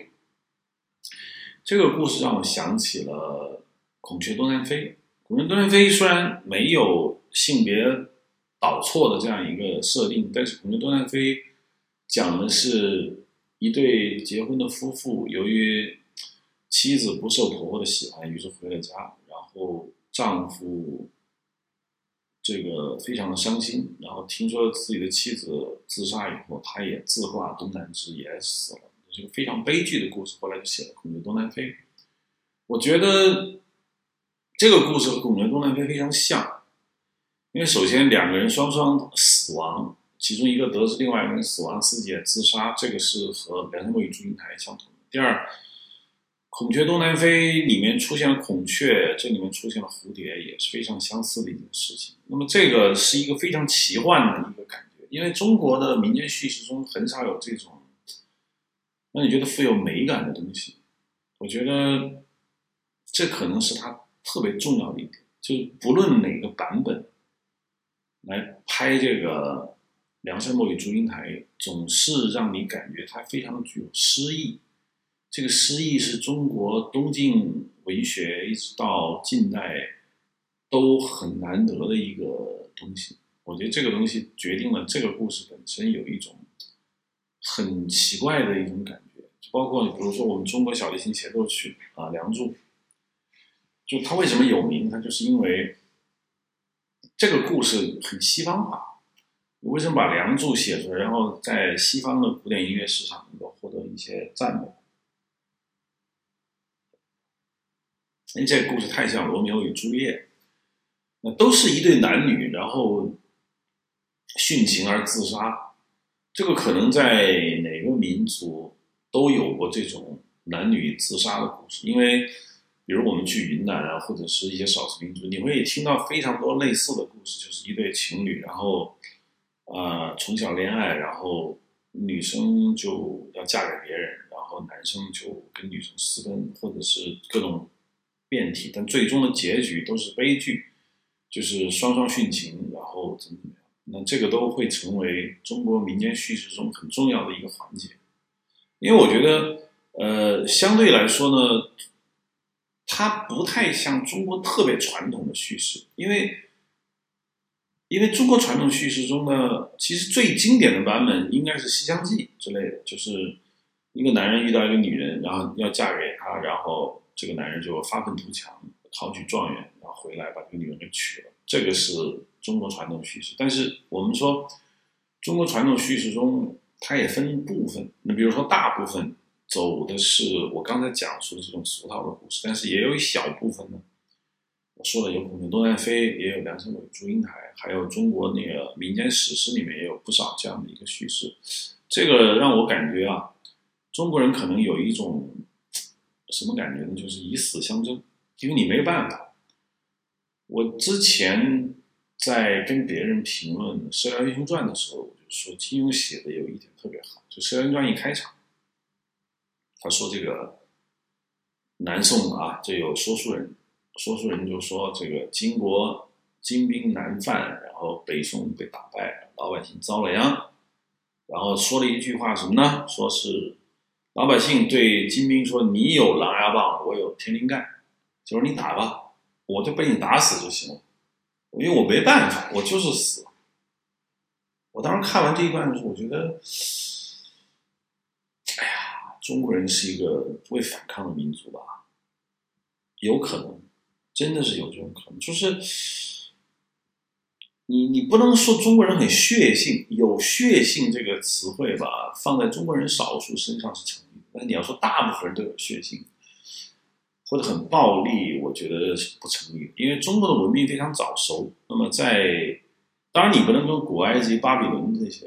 包括希腊不能比。但是相对于中国周边的这些文明来说，中国的历史非常之悠久。也就是说，在在我们很早的时候，我们经过了一个政府统一管制体系的一个熏陶之后，人们的血性。确实就丧失了，因为血性，你说你要造反，那么统治者是不希望你有血性的。慢慢的呢，人民就变得特别的顺从，但你不能说顺从的人民他没有烦恼，他是有烦恼的，尤其是遇到很大的烦恼的时候。那这种烦恼最后一个什么样的结果？就是以死相争。所以我要说，就是这个中国的民间传说里面以死相争的这个故事是有的。孟姜女其实也是以死相争，因为她打她她没办法去抵抗秦始皇的长城这样一个宏伟的叫宏大叙事，她最后只能以死相争。那我觉得以死相争是中国人发泄自己情绪的一个一个很常见的一个出路。就算你个人做不到以死相争，但是你的文学作品中你经常会看见说，那我就死吧，我没办法。我觉得中国人在这个情感上是认同。因为我们知道自己的能力有限，我们做出最大的一个努力和牺牲，那那解决办法的问题就是我去死，我不我不苟活着。所以当梁山伯与祝英台这个结局我看到的时候，我就觉得啊，心很酸痛啊，这种酸痛你也可以说是酸爽。你没办法，就是这对男女实在是就只能以这种方式在一起，所以。那我们再说，它第二点就是这个化蝶，因为化蝶呢，不止化蝶这样的用，其实我说的《古灵多南飞》，它也有这样类似的一种一种描写，包括我们说那个白居易写的《长恨歌》里面，“在天愿为比翼鸟，在地愿作连理枝”。那比翼鸟呢，也是一种所谓的化蝶的一种用法。那我觉得这是中国的传统叙事一种非常象征性的一个表达吧。就如果梁山伯与祝英台的故事最后没有化蝶这一个环节的话，那整个故事就就没有太大的意思。化蝶是一种什么感觉呢？就是它实际上是一种叙事上面的一种非常高超的技巧。这个技巧不一定是这个民间传说自己发明出来的，也不一定是原著这个故事就有的，因为原始的这个。我们说的唐代一些县志啊，包括一些古代典籍里面写过的这些这个书呢，我觉得它都没有化蝶这个情节，但是他们都有这个呃地突然裂开，然后这个人被埋进去这样的一个情节，这是有的，但是他没有化蝶。那么我想后面的一些创作者在创作这样的故事的时候呢，就想出了化蝶这一说。这种说法呢。颇有我让我想起了庄子，也让我想起了中国很多古代文学中出现的这种赋比兴，最后兴的这样一个手法。他这个这个手法让你将整个故事提升到一个高度，因为什么呢？因为呃，你知道吗？当一个人他如果殉情而死了之后，在传统的叙事中会有一个东西会被留下来，比如说著名的望夫石啊，是不是？就是他会，比如说啊，有一个女性，她等待她的丈夫或者她的情人，就化成一块石头。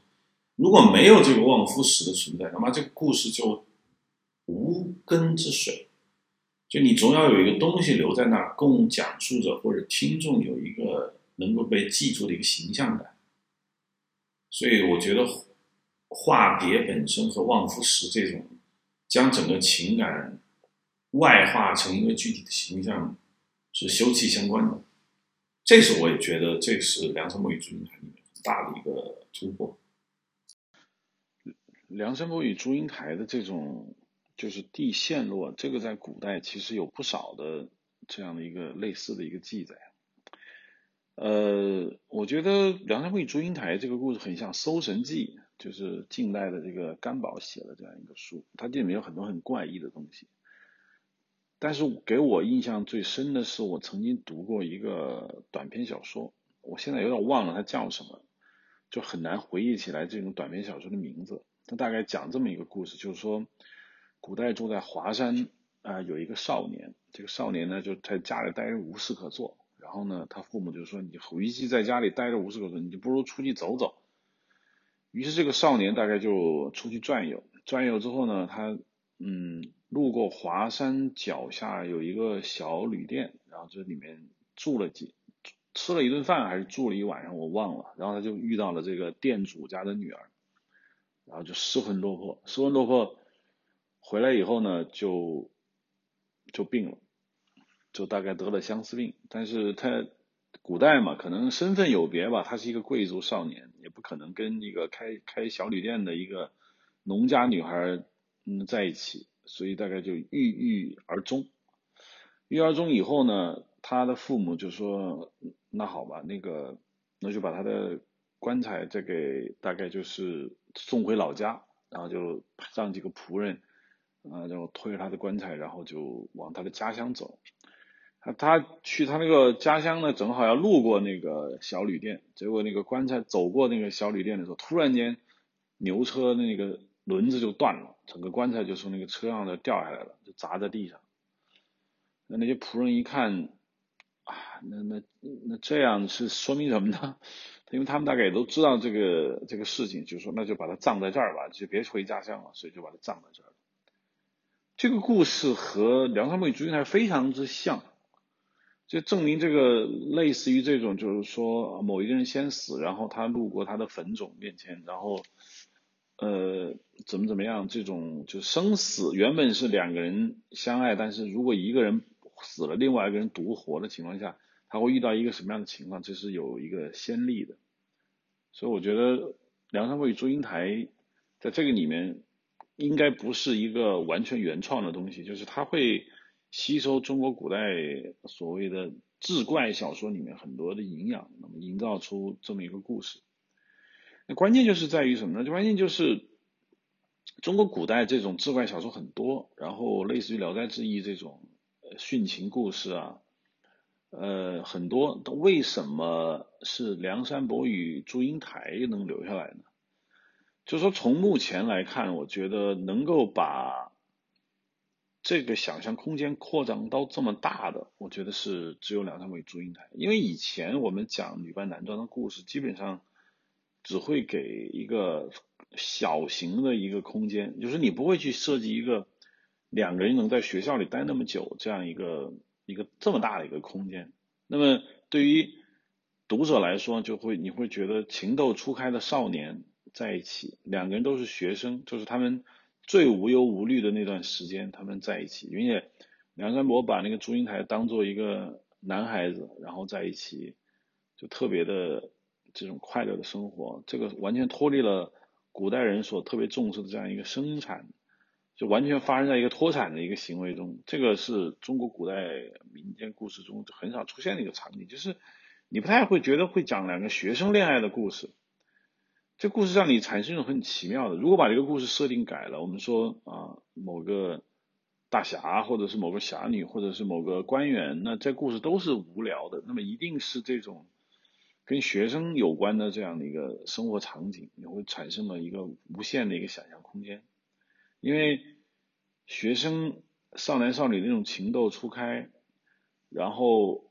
古代人的那种无忧无虑，然后呢又还涉及到一个女性受教育的这样一个敏感的话题，这些都是梁山伯与祝英台非常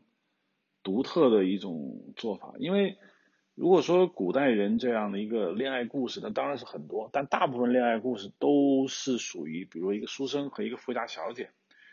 那么这个书生和富家小姐故事，因为说了很多次以后，你再读《梁山伯与祝英台》的时候，你会觉得很有一种不一样的感觉，因为这两个人完全的平等，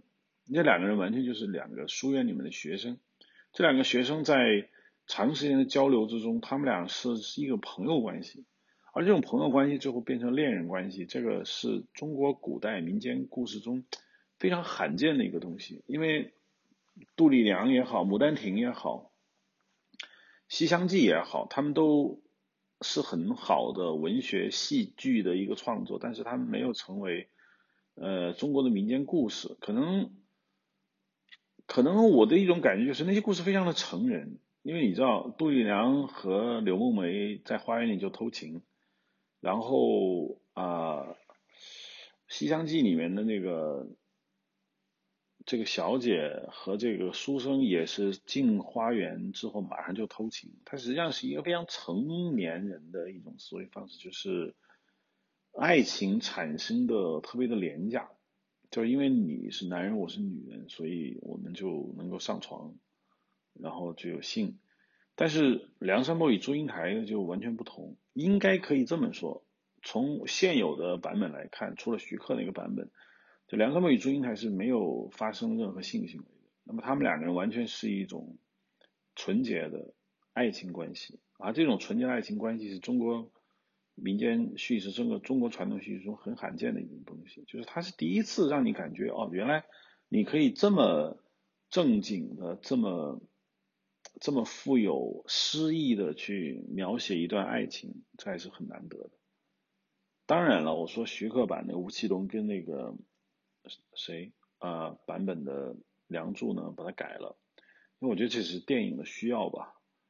嗯，因为电影中总需要一些场面。那在那个里面，梁山伯、祝英台在雨一个大雨的，好像他们出去读书吧，还是出去郊游，在一个大雨的掩护下，两个人有了肉体关系。但我认为这是不美的。因为中国古代从来不缺什么肉体关系，之前我就说过，从游仙窟开始，包括白蛇传，都是男人碰到一个女人，立刻干柴烈火就开始做，做完之后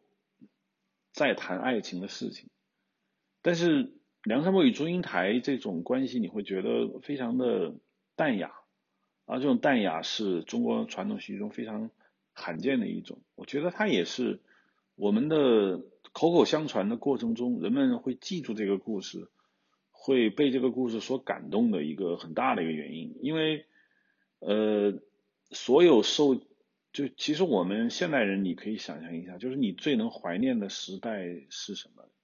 我觉得不是你工作以后的那个时间。因为工作以后你会面临很多生活压力，包括一些社会丑恶现象，那么你会不得不戴着一副面具去装成年人。那么对于你的大学时代或者你的青春校园时代，你会特别的怀念，因为那个时代的人他那个时期人他没有功利之心，那么人会比较单纯，那种爱情是非常纯真的，尽管能成的就没几个，我说初恋都是很难成的。但是你会很怀念那个时光，所以梁山伯与祝英台的故事就魅力就在这儿，就是他讲的是初恋，因为梁山伯与祝英台不可能之前谈过好几场恋爱，但是你要想想，崔莺莺跟那个什么张生，那张生搞的姑娘恐怕就不是第一个，包括许仙也好，我我我你不会在意说啊，这他们是不是第一次？可能从自古以来中国民间故事中对于初恋是没有照顾到的。但是梁山伯祝英台，我觉得是照顾到了。那再加上我最欣赏的这种上虞那个版本啊，不是河南版，我觉得浙江版，它会给你一种就是真的是有点像这个青春，就是古代的一个青春叙事。这种青春叙事，我觉得多多少少影响到了后面的《红楼梦》，因为蒋勋也说过嘛，《红楼梦》实际上是一个人的青春的记忆。因为人中国人现在面临一个问题，就是你必须要成熟。不管中国传统叙事他用何种方式来讲故事，但最终他讲述的还是一个人彻底的获得体制的认可，或者成为这个社会上的成功人士作为一个最终的一个结局。但是梁山伯祝英台使得这个两个男女主人公完全在还没有成熟到需要做一个丑陋的社会人的时候，这个故事就。以他们的双双死亡为告终，画上一个非常惨烈的这样一个句号，会让你有一种无尽的一个惆怅。这里面梁山伯在得知了祝英台要嫁给马文才以后呢，他当时实际上是做一个县令，那就是算是个小官僚吧。呃，但是他并无心于他的政务，就基本上就是郁郁而终。你知道，在中国传统叙事中。一个男人不会为一个女人那么去纠结，因为如果这个女人很好，他会用自己的财力会去或者他的社会地位去求求亲。如果对方不答应，说你是一个农家子弟也好，或者是社会地位比较低，那么民间故事总有一套这个去考中状元来把这个事情做一个完美的解决。但是梁山伯显然他不需要走这样一个过程，因为东晋啊那时候还没有科举。那他做县令也不是因为他有多高的才华，因为东晋那个时代基本是门阀制度。那么梁山伯做县令应该是他的家族的这样一个社会地位。他只能说，祝英台也是个贵族少女。那么这样的贵族少女嫁给了马文才，应该也是一个门当户对。他是不能，他是不能够反抗的，因为梁山伯不可能去阻挡门阀之间的联姻。那么梁山伯自己也不是一个。他也有个先来后到，所以东晋的魏晋人士他要讲社会规矩，他就不能乱来。所以梁山伯不可能说，我用一个成功男人的这样一个心态去把这个事情搞成，因为这是不可能的事情。那只怪你，就遇到他太晚，或者是造化弄人。那么对于梁山伯来说，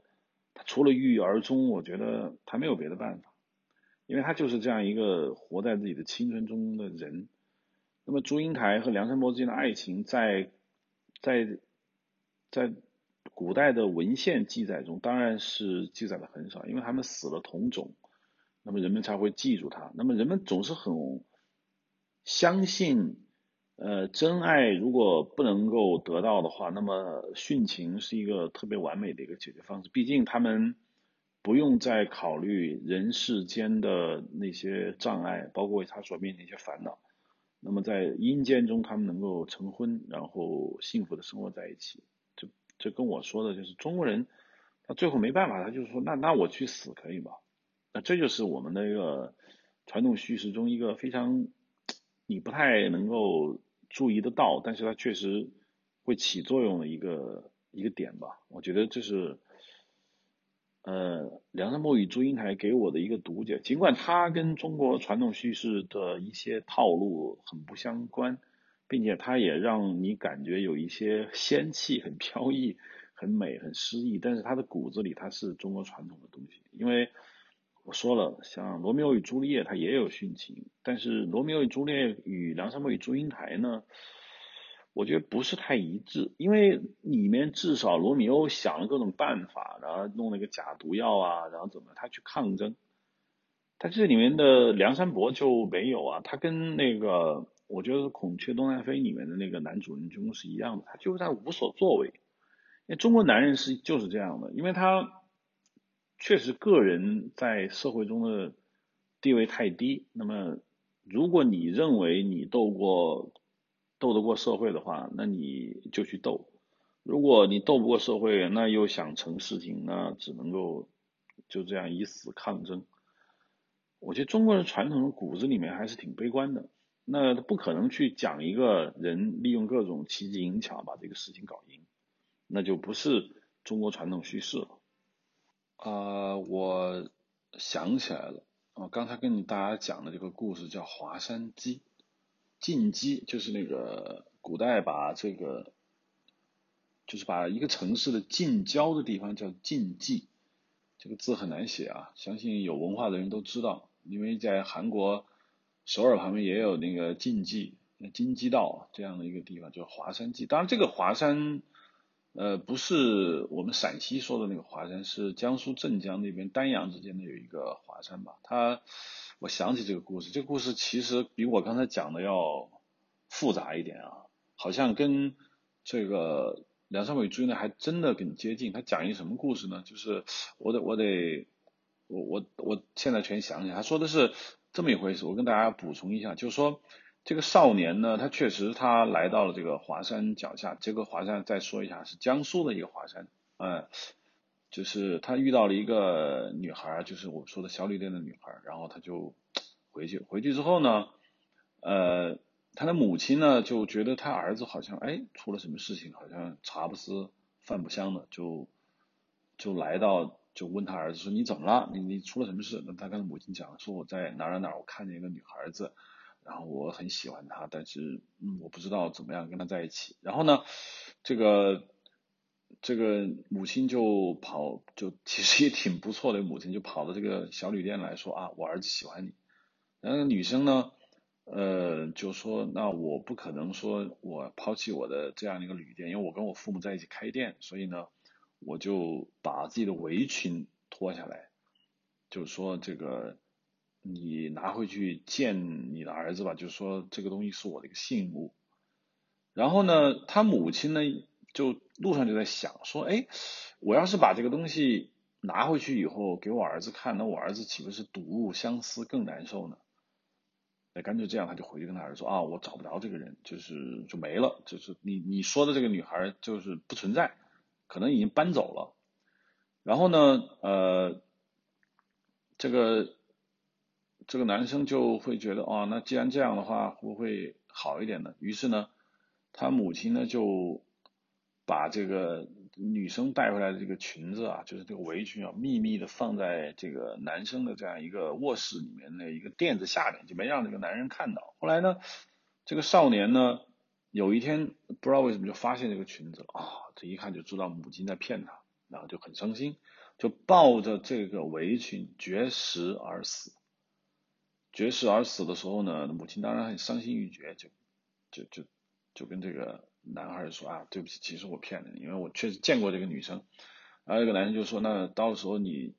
我我我葬我的时候呢，就你把我从他门口经过，然后果然就跟我之前讲的啊一样的，就是这个牛车就到了这个门口就就不动了，牛也打不动，怎么走不了。这个时候那个女生看见这个男生已经死了。然后呢，就走出来，然后化了妆，然后就说唱了一首歌。女生就是说啊，华山鸡，君为我死，我为什么要为你独活呢？那么这个时候棺材就开了，这个女生就跳到这个棺材里面，然后这个棺材就自动合上，然后大家一看，我的天呐，这这是这是一个什么事情？这是一个让人非常感动的一个东西，所以呢，就说是那就合葬吧，因为这个棺材都打不开了，怎么也打不开，于是仆人就把这个棺材合葬，就起了个名字叫神女冢。这我当时看到这个民间故事的时候，我真的觉得，哎呀呀，真是觉得，嗯，就就是有一种无，一种非常 让我让我有一种莫名其妙的一种感动，因为你不知道古代人的情感就是可以做到这么极致，就是你会觉得，你会觉得这拍成电影都很棒的，因为因为他有想象空间，因为这个少年和这个少女。他们没有任何的所谓的像我讨厌的那个什么，嗯，张生啊什么什么的，就是一定要考个状元回来把女人给娶了这样的故事，他就纯粹的一个爱情故事，并且这个女生最后跳进了这个少年的棺材，和梁山伯与祝英台中的祝英台跳进了梁山伯的坟墓，完全是一样的。所以呢，我我不是很清楚这个故事。是谁先谁后？因为汉乐府的时候，据说就有了这么一个故事。那我想，东晋晋朝的时候有的梁山伯与祝英台的故事，可能会参考这个故事吧。也就是说，中国的民间故事，呃，它是有原型的，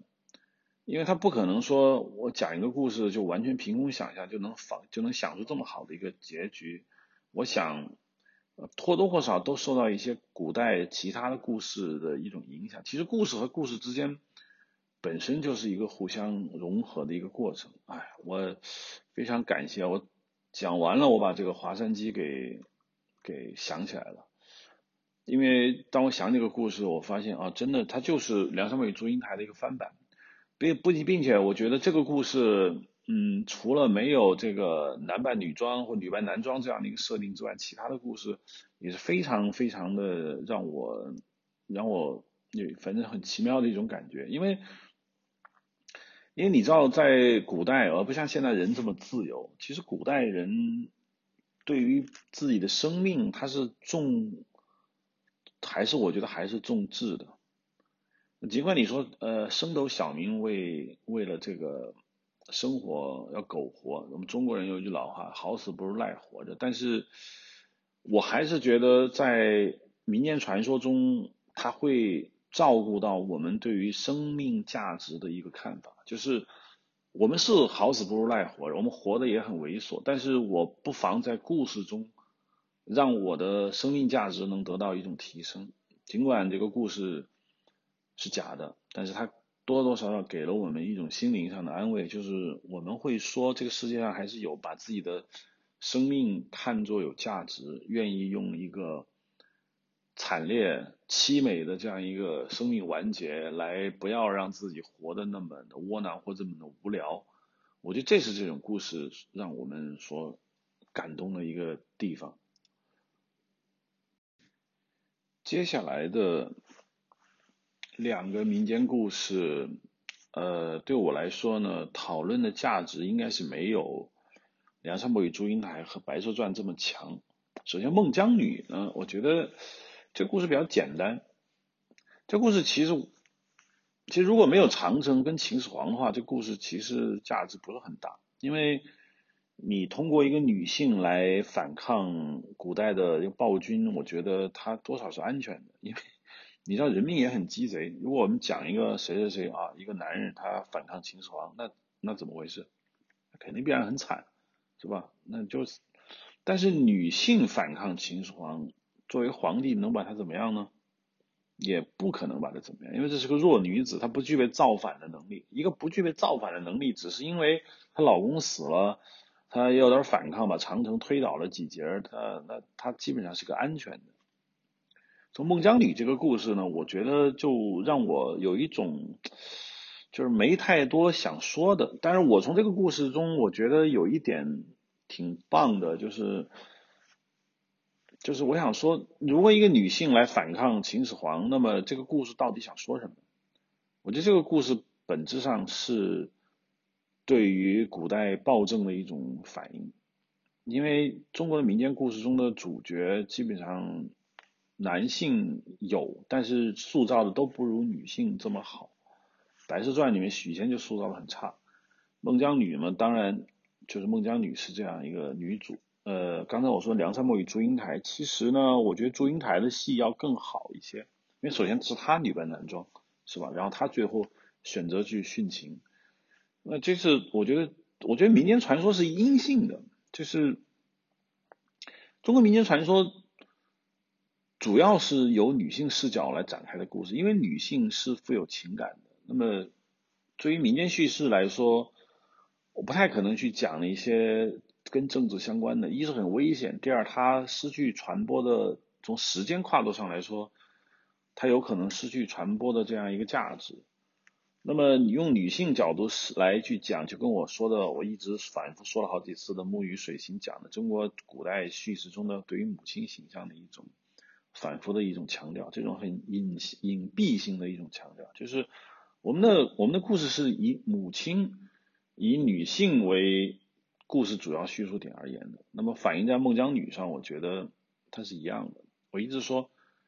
刘邦和项羽去反抗秦始皇，那不是民间故事，那那是历史演绎。但是一个孟姜，他孟解释一下什么叫孟姜女啊？姜其实就是古代的美女的意思，因为在很早之前，呃，姜是一个姓，应该是一个，就是属于。很贵族的夏商周时代一个很贵族的一个姓，那么这个姓氏中的女生呢，可能就是以美女为名，因为姜这个汉字，你可以发现它基本上是美女两个字的一个组合。换句话说，可能这个这个种群里面有很多真的有很多美女嘛，所以就以姜为姓。孟姜孟呢，就是你比如说中国传统它有一个排行，比如说孟。仲、书呃书记，就是孟就是老大，呃孟博博是老二，仲书对，我有点搞不清，反正就是孟博啊书仲，这可能他是按照一个排行，孟基本上就老大，那孟姜呢应该就是说一个姜姓家族的一个长女。那么她呢？由于这个丈夫戍边去修秦去修长城，她把这个长城给哭倒了。哭倒长城是我们用一种叫柔性反抗的这样一个历史观来反映我们民间的一种基本上一种对于所谓的暴政的一种基本态度，就是我们的整个民间叙事是弱的。我们确实不会去鼓励人人去当这个刘邦、项羽，因为造反有风险。那么曾经失败的人，比如陈胜吴广啊，他更不可能成为历史演绎的主角，因为你失败了，所以你你死的就没有价值。但是女性的一种反抗，还承载了一种安全的反抗方式，就是如果我们用一个女性来反抗秦始皇的话，那么我们不会觉得我们想造反，我们只是说你欺压我们太狠了。你看，连一个。呃，逆来顺受的一个女性都最终她无法忍受这样的一个统治，那么，那么说明这个统治可能就过于的残酷。所以我们的民间叙事中，对于反抗这种事情，用女性来表达一种反抗精神，我觉得最终就是表达一个什么意思？就是我真的是受不了了啊！我是我连一个女性我都去不能够忍耐，能够公然的表达反抗情绪，那是不是说明我们的？这个社会压迫太狠，这是我对孟姜女的一种读解吧。尽管我像很多人也不一定同意我的这种观点，但是孟姜女的这个故事确实并没有太多的可讲的。她给我的最大的一个感受就是我刚才所提到的一个对于反抗精神和女性叙事的一个主体的一个架构。说白了，就是为什么我们一直要拿女性当主体？其实说起来，就是因为女性她确实是一个跨越了历史、跨越了政治环境、跨越了格局。你包括比如说，一个男人去打仗，那么当然是没什么可讲的。但是花木兰你就可以讲，是不是？最后想说一下《牛郎织女》这个故事呢，其实跟董永吧很像，《董永七仙女》很像。呃，也不知道谁先谁后，因为牛郎织女呢，在中国《搜神记》里面就有这个故事，呃，其实《搜神记》里面也有董永的这个故事。故事很简单，就是没娶着媳妇的男人，然后呢，鸡贼看见一群仙女在洗澡，然后把衣服脱下了，然后再把衣服给偷了。其他的仙女，因为她那个仙女嘛，穿上衣服就可以飞，那么被偷了衣服的那个仙女呢，也没衣服穿，就就飞不了，于是就。跟男主角就结成夫妻，那么结成夫妻之后呢，呃，就最后当然你一定要有反派，就会说啊，你不能结成夫妻，这样的话就会受到一种惩罚，或者一个女性最后偷换衣服走掉，或者是接受一个惩罚。流浪之女嘛，就是接受一个惩罚。董永嘛，这个命好一点。这个故事呢，我觉得并不是说它有多精彩，因为这个故事在全世界都有这个。被通称为一种故事类型。你知道，国外的民俗学家他会，我觉得比较学术性的，就会把这个故事啊分个类。意思就是说，几乎所有的民间故事呢，都是由几十类或者甚至上百类中的一种变体。他们把格林童话呀、安徒生童话，包括很多很多我们知道的外国童话呢，全都归到了很多很多类。那么，那这个所谓的偷走。这个仙女的这样一个故事，在中国古代《搜神记》里面叫毛衣女，意思就是说，一群鸟，它其实是神仙，然后呢，他们到河里去洗澡，就把身上的羽毛的那个衣服，就是就是鸟类的那个羽毛嘛，这个你懂，脱掉它就去河里洗澡。那么男主人公就把这个一个一个女孩子的那个毛衣给偷了，偷了之后，那个女孩就走走不了了，走不了就跟这个。就跟这个男子就结婚生孩子，但生完孩子以后呢，这个这个女生就觉得不行，她不能这么一直待着，她必须回去，一直偷了那件衣服偷回来，然后就走了。那么因另外一个版本就是说，他把这个衣服传给了他的孩子，就是说以后你可以穿着这件衣服来就可以飞。那么这个在西方叫天鹅少女，Swan Maiden。这是它的一个类型，天鹅少女类型在西方有非常非常多的变体，几乎每一个欧洲的民间故事中都有类似的这样一个一个做法。我想啊，我想未必是中国在晋朝的时候就听了西方的故事，因为欧洲讲这个故事，比如说英国的故事，包括呃日耳曼德国人讲这个故事的时候呢，因为他们的历史比中国要晚，呃。德国人呃，日耳曼人跟英国人在开始有他的叙事的时候，基本上已经是中国的汉朝时候了。那么，我不太相信说他们后来演变出来故事在晋朝的时候就已经传到了中国，而是说，可能全世界的人都会发明这样一个故事。呃，当然了，我我我不排除，就是说。这个故事是有一个原创者，那么通过一些游吟诗人或者一些旅行家，他听了完这个故事觉得很有意思，他就会去传播。毕竟中国的汉代和罗马帝国那个时期它是有交流的，所以也不一定是说某一个人他会带着这个样一个原始的故事能够传播到这个全世界。我只想说，就是为什么毛衣女或者说 Swan Maiden 这样的故事会有一个。就是这么大一个传播范围，以至于就在我们国家，它也会被流传下来。因为我觉得，就是动物变成女生这样一个故事设定，其实是中国传统叙事中一个很大的一个特点。因为我们有狐狸变成女生啊，有蛇变成女生，现在呢就有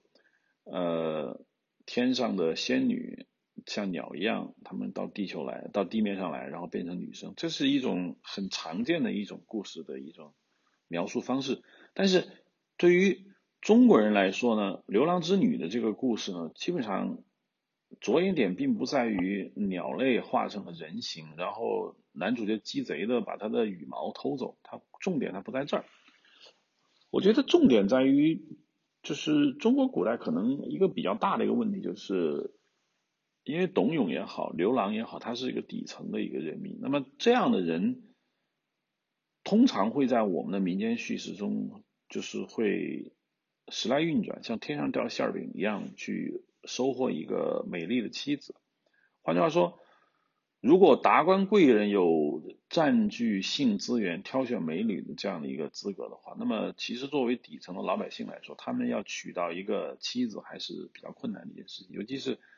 素质比较高的一个女人。那么在这种缺憾会从民间叙事中得到一个释放，基本上，呃，